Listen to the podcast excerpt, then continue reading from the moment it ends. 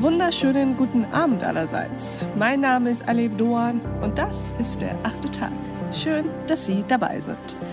Es ist, das kann man glaube ich so sagen, eine Zerreißprobe, in der sich unsere Gesellschaft derzeit befindet. Die Corona-Pandemie hat, und das muss man sich mal vorstellen, ihren bisherigen Höchststand erreicht. Noch nie war der Inzidenzwert so hoch, noch nie befanden sich die Intensivstationen so nah am Kollaps. Und das anderthalb Jahre nach der Pandemie und lange nach dem berühmten Impfangebot an alle. Ein Impfstoff, der nachweislich wirkt und erwiesenermaßen nicht annähernd so riskant ist wie eine Covid-Erkrankung.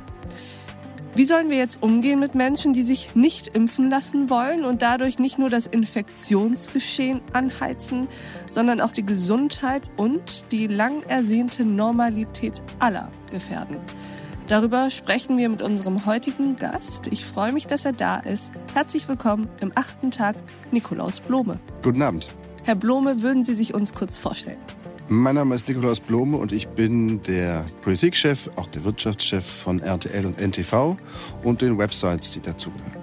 Und Sie sind schon lang bekannter Journalist. Der ein oder andere kennt Sie sicherlich. Und Sie sind immer auch einer, der sich in Gesellschaftsdebatten sehr deutlich positioniert. Wenn wir uns jetzt mal gerade unsere Zeit anschauen, unsere sehr aufgeheizte und polarisierte Zeit, was sehen Sie da?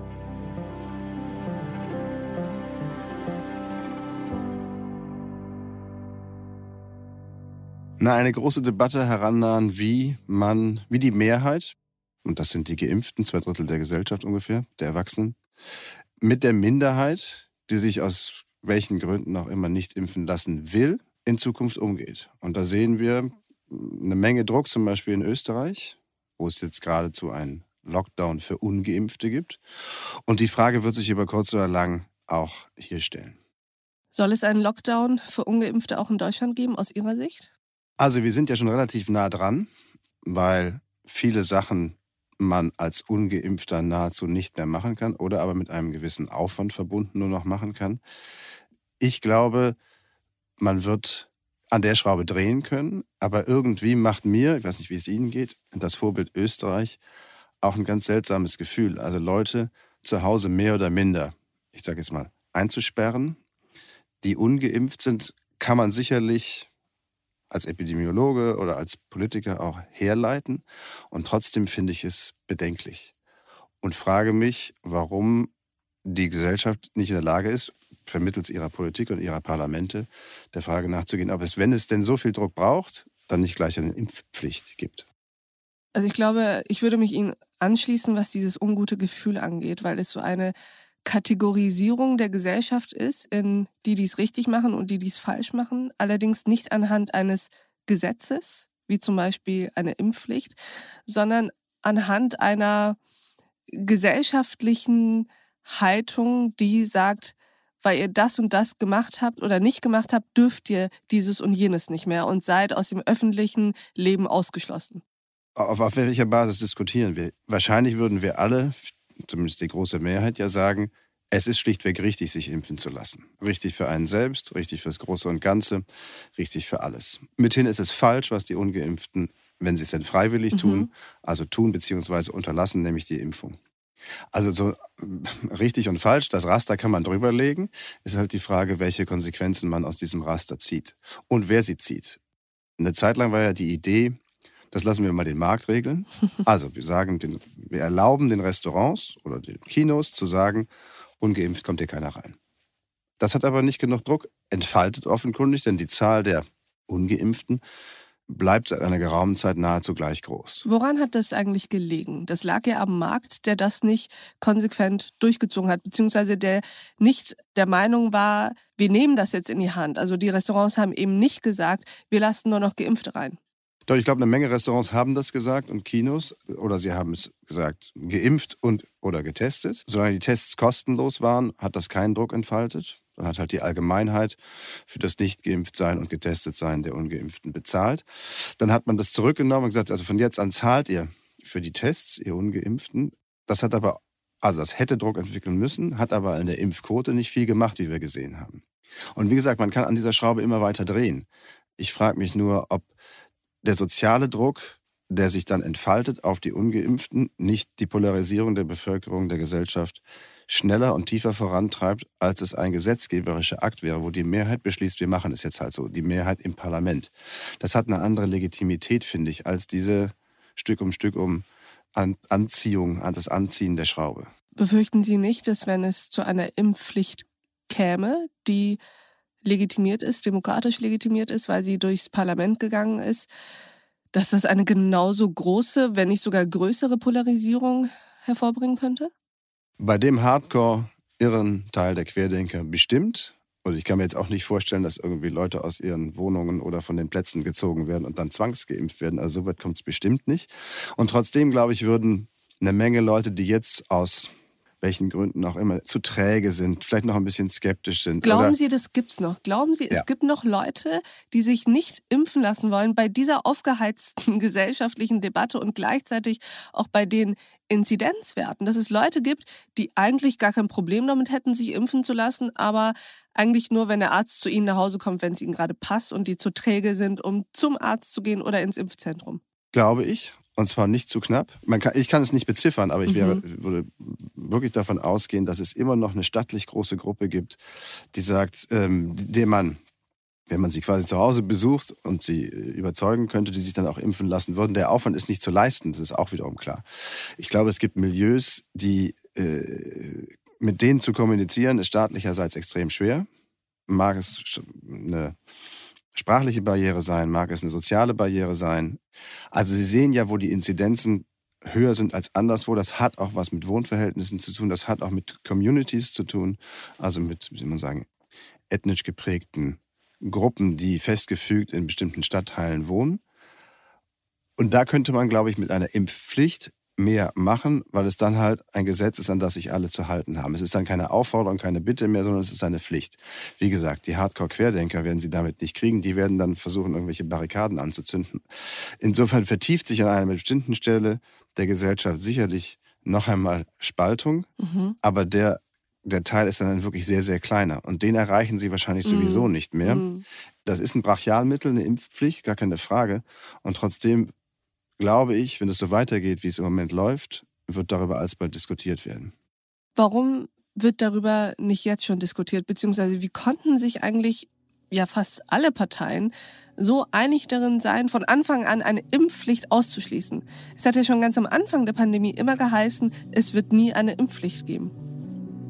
Ich gebe Ihnen mein Wort, es wird in dieser Pandemie keine Impfpflicht geben. Hören Sie endlich auf, anderes zu behaupten. Ich bin nicht dafür, dass wir jetzt bei diesem Virus mitten auf dem Weg eine Impfpflicht einführen, wo wir immer gesagt haben, das machen wir nicht. Also eine Impfpflicht für bestimmte Berufsgruppen, da wäre ich sehr offen dafür. Ich halte nichts von Impfpflicht und halte auch nichts davon, auf Menschen indirekt Druck zu machen. Das stimmt. Insofern wird es auch extrem schwierig, das zurückzunehmen, politisch. Gut, vielleicht hilft es, dass es eine neue Regierung wäre und nicht mehr die alte. Und trotzdem, das wäre e- politisch sehr, sehr, sehr heikel, weil natürlich hundertfach gesagt worden ist, es wird keine Impfpflicht mhm. geben. Gut, vielleicht kommen wir an den Punkt, wo es trotzdem sein muss. Warum ist das so versprochen worden? Um den Leuten klarzumachen, es ist etwas Freiwilliges. Ich glaube, man hat sich einfach verkalkuliert bei der Zahl derer, die sich nicht impfen lassen. Die ja. sich aus freien Stücken, wie gesagt, nicht impfen lassen wollen. Und vielleicht ist die Kampagne auch zu früh beendet worden. Also man sah ja Anfang des Jahres, März, April, sehr schleppender Beginn, weil zu wenig Impfstoff, also eine andere Form von Desaster, schlecht organisierter Zulauf von Impfstoff und auch Verabreichung von Impfstoff. Und dann ging das aber ab wie Schmitz Katze, wie man so schön sagt. Da wurde zum Teil schneller pro Tag geimpft als in den USA oder in Großbritannien, also in den eigentlichen Impfvorreitern. Und irgendwann im Sommer, Spätsommer, fing das an stillzustehen. Und da hätte ich gedacht, warum wird jetzt nicht nochmal nachgeladen bei einer Impfkampagne? Warum geht man jetzt noch nicht nochmal wirklich los und geht ganz nah an die Leute ran, auch in bestimmten Milieus oder äh, sozialen Ecken, Brand, Brennpunkten der Stadt? Und warum schließt man eigentlich die Impfzentren? Das ist nicht zu erklären. Nee, ist es in der Tat nicht. Lassen Sie uns aber versuchen zu erklären, was passieren würde, wenn es nicht zu einer Impfpflicht kommt. Das Problem ist ja nicht nur, wobei das schon schlimm genug ist, dass die Situation auf den Intensivstationen katastrophal ist, also dass wir immer näher an diese viel besagte Überforderung kommen, dass wir immer öfter anfangen müssen, wieder über Triage zu diskutieren. All diese Diskussionen, die wir im vergangenen Winter bereits hatten. Das Problem ist ja auch, dass die Spaltung, die wir ohnehin schon haben, immer krasser wird.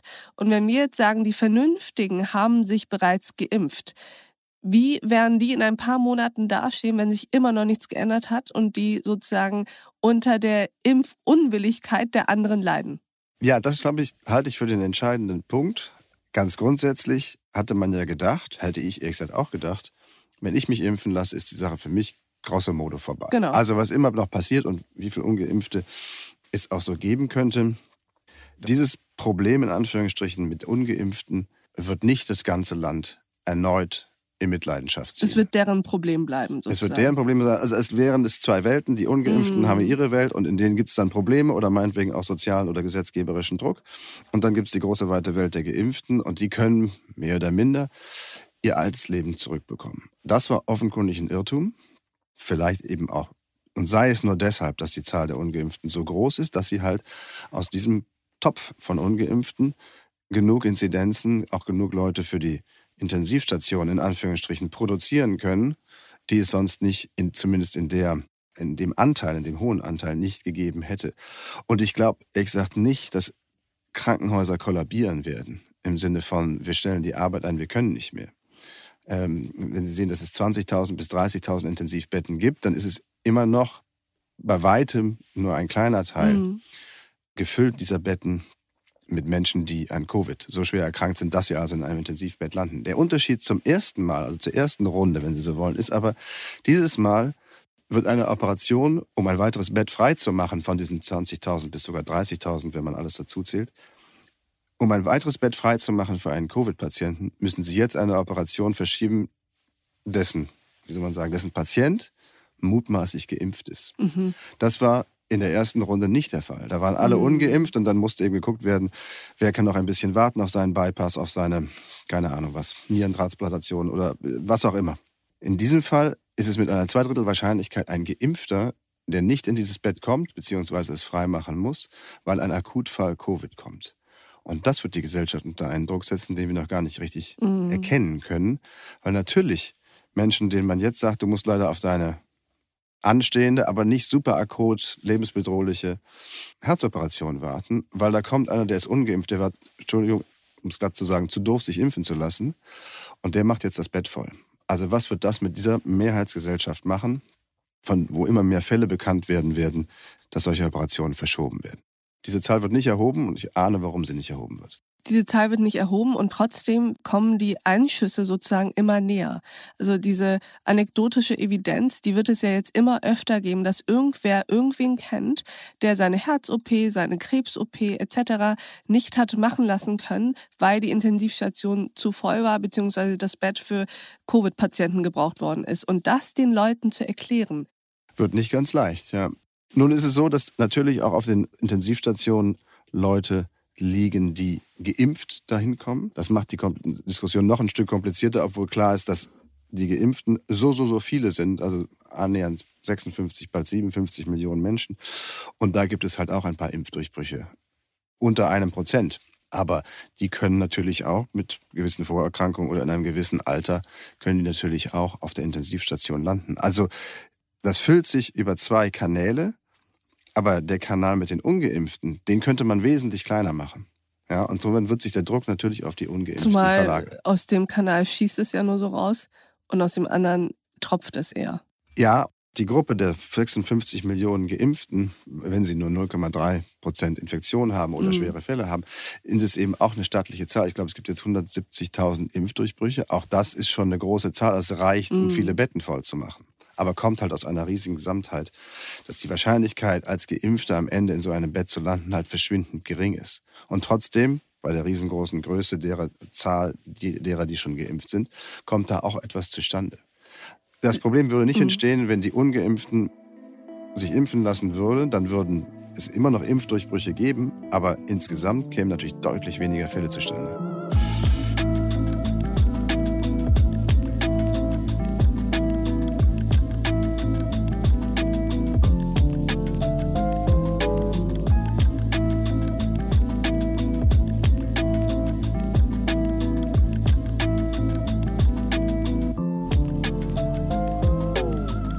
Sehen Sie die Gefahr, dass die vermeintlich aufgeklärte, vermeintlich vernünftige Mehrheit sich, wenn sich an dieser ganzen Situation nichts ändert, radikalisieren wird? Ich hoffe nicht. Ich habe aber das Gefühl, dass es ein bisschen im Gange ist und vielleicht auch über Random Evidence, wie Sie es genannt haben, von solchen Fällen, wo man so hört, was alles jetzt verschoben wird oder auch nicht. Mein Eindruck ist, dass wenn man einschlägige Kommentare da, dazu verfasst, gab es immer eine Gruppe von Comment, also von Kritik oder Echo. Das war in der Sprache schon sehr, sehr aufgerüstet und bis hin zu echt nah an gewalttätig in der Sprache. Und das war, kam aus dem Lager Impfgegner, Querdenker etc. Mhm, mhm. Wenn man jetzt so einen Kommentar macht, dann gibt es dieses Lager immer noch, vielleicht sogar noch einen Tick radikalisierter, aber sei es mal drum. Und auf der anderen Seite, in der Zweidrittel Mehrheitsgesellschaft der Geimpften, kommen jetzt ähnlich scharfe Töne. Also, äh, was man alles mit Ungeimpften anstellen sollte, damit die sich endlich impfen lassen. Mhm. Und wie viel Druck gerechtfertigt sei und wie, äh, wie gesagt, bis hin zu Gewaltfantasien gegenüber Ungeimpften. Und das habe ich in den letzten zwölf Monaten nicht gesehen oder 18 Monaten. Das kommt aber jetzt. Zumindest in diesem gut. Ja, mhm. ob das jetzt schon ein Beweis für eine wirklich kippende Stimmung ist, weiß ich nicht. Das ist ja auch zufällig und wer schreibt schon bei Twitter und äh, in solchen Kommentarspalten. Aber da es das vorher so gar nicht gegeben hat, mhm. finde ich es bemerkenswert, dass es jetzt auftaucht. Also müsste man ja daraus das Fazit ziehen, dass die Politik, unser Parlament, die Volksvertretung sozusagen im Endeffekt in der Verantwortung und Pflicht ist, jetzt ein zum Beispiel solches Gesetz zur Impfpflicht zu erlassen, damit die Gesellschaft eben nicht immer weiter aufeinander einbrecht. Ich glaube, es ist die absolute letzte Ausfahrt, Ultima Ratio.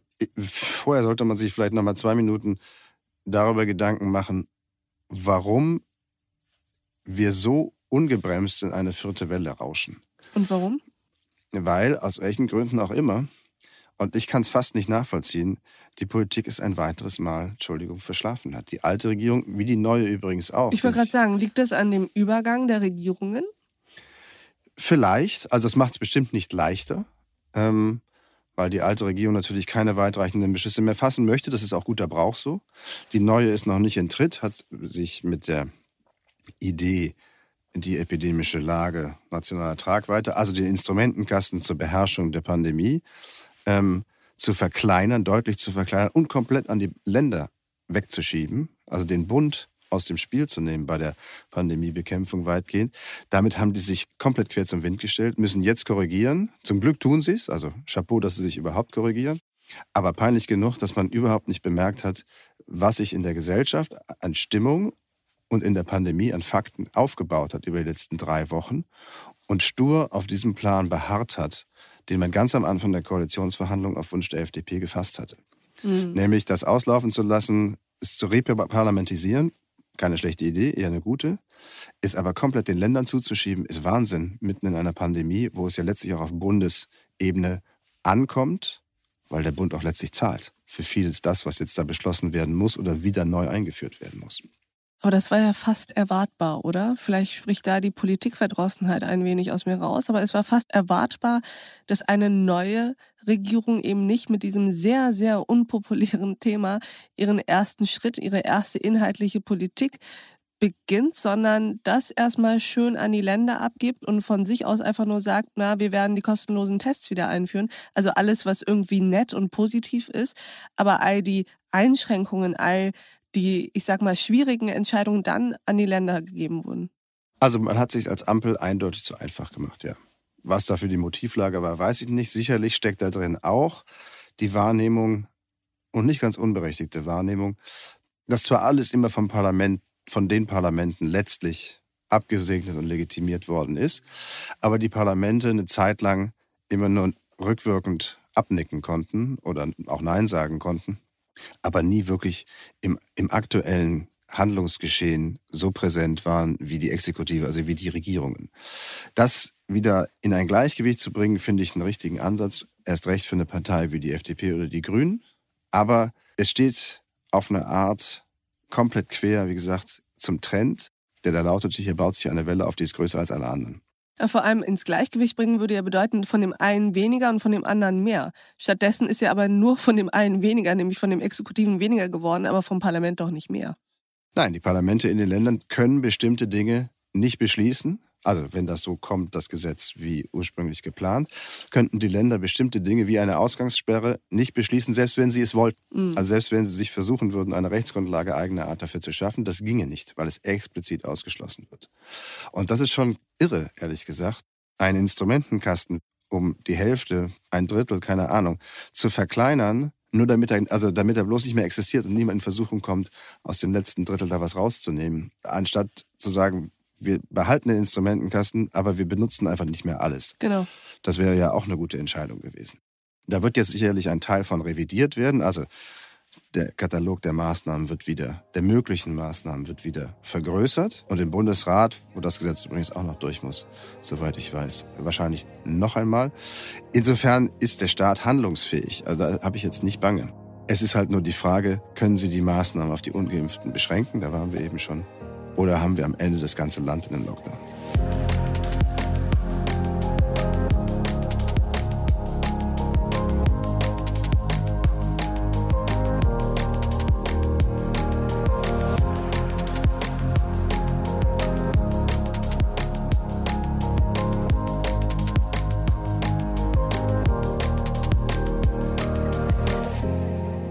Zum Abschluss, Sie haben eben gesagt, Ultima Ratio Impfpflicht. Hätten Sie das mal gedacht, dass Sie so etwas mal sagen würden? Ich habe von Anfang an, klingt es auch doof und ich will auch gar nicht recht haben, gesagt, am Ende glaube ich, braucht es eine Impfpflicht, weil in jedem Fall der Markt ganz schwer in diese Richtung gehen wird, weil es ein Hausrecht ist, irgendwann zu sagen, Ungeimpfte möchte ich nicht. Ich mache eher ein Wettbewerbsding daraus, zu sagen, in meinem Restaurant könnt ihr sicher essen oder in meinem Kino könnt ihr sicher mhm. gucken, weil hier turnen nur Geimpfte rum, hat sich aber nicht bewahrheitet. Wie gesagt, es, äh, Impfpflicht gibt es für Masern. Ohne eine solche Impfung kommen sie in bestimmte Sachen nicht mehr rein. Und es ist auch gesetzgeberisch festgelegt worden. Es hatte vor dem Verfassungsgericht Bestand. Also frage ich mich, warum das jetzt mit einer Impfung, die noch höhere Wirksamkeitsgrade hat, nicht möglich sein soll. Ich finde es aber trotzdem einen tiefen Eingriff, denn es ist ein Eingriff in die körperliche Unversehrtheit, die verfassungsrechtlichen Rang hat. Also muss man sich auch sehr, sehr gut überlegen. Nur ewig rausschieben kann man die Entscheidung nicht. Diesem Plädoyer gegen ein weiteres Hin und Her in dieser Hängepartie würde ich sagen, ist nichts mehr hinzuzufügen. Lieber Nikolaus Blome, vielen Dank, dass Sie bei uns im achten Tag waren. Gerne. Und ich danke auch Ihnen, liebe Hörerinnen und Hörer, fürs Mithören und Mitdenken. Und ich würde mich freuen, wenn wir uns im nächsten achten Tag wieder begegnen. Bis dahin, auf sehr, sehr bald. Ihre Alef Doan. It's a mystery to me. We have agreed with which we have agreed. And you think you have to want more than you need. Until you have it all, you won't be free. Society,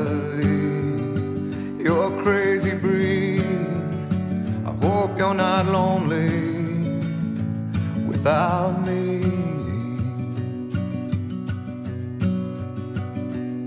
When you want more than you have, you think you need. And when you think more than you want, your thoughts begin to bleed. I think I need to find a bigger place.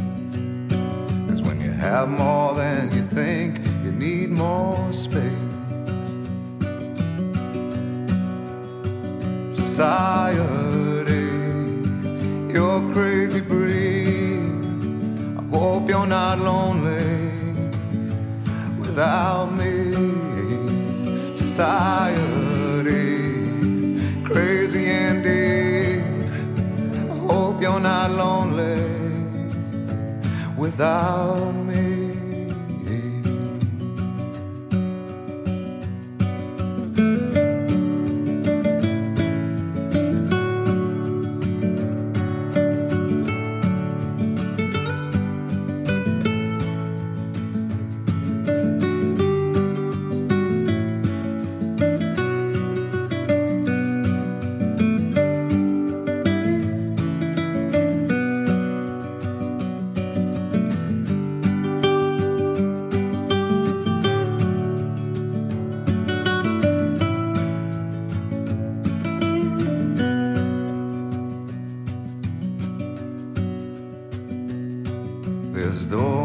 Thinking more, less, less is more.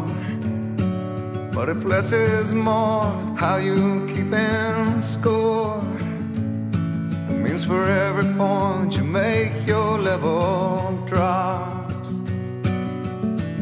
Kinda like you're starting from the top, and you can't do that. Society,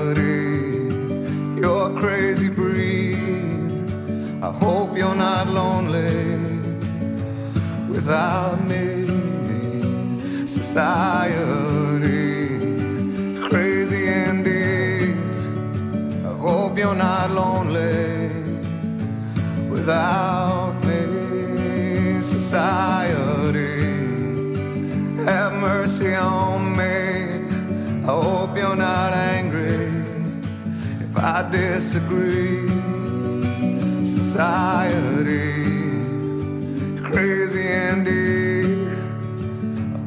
not lonely.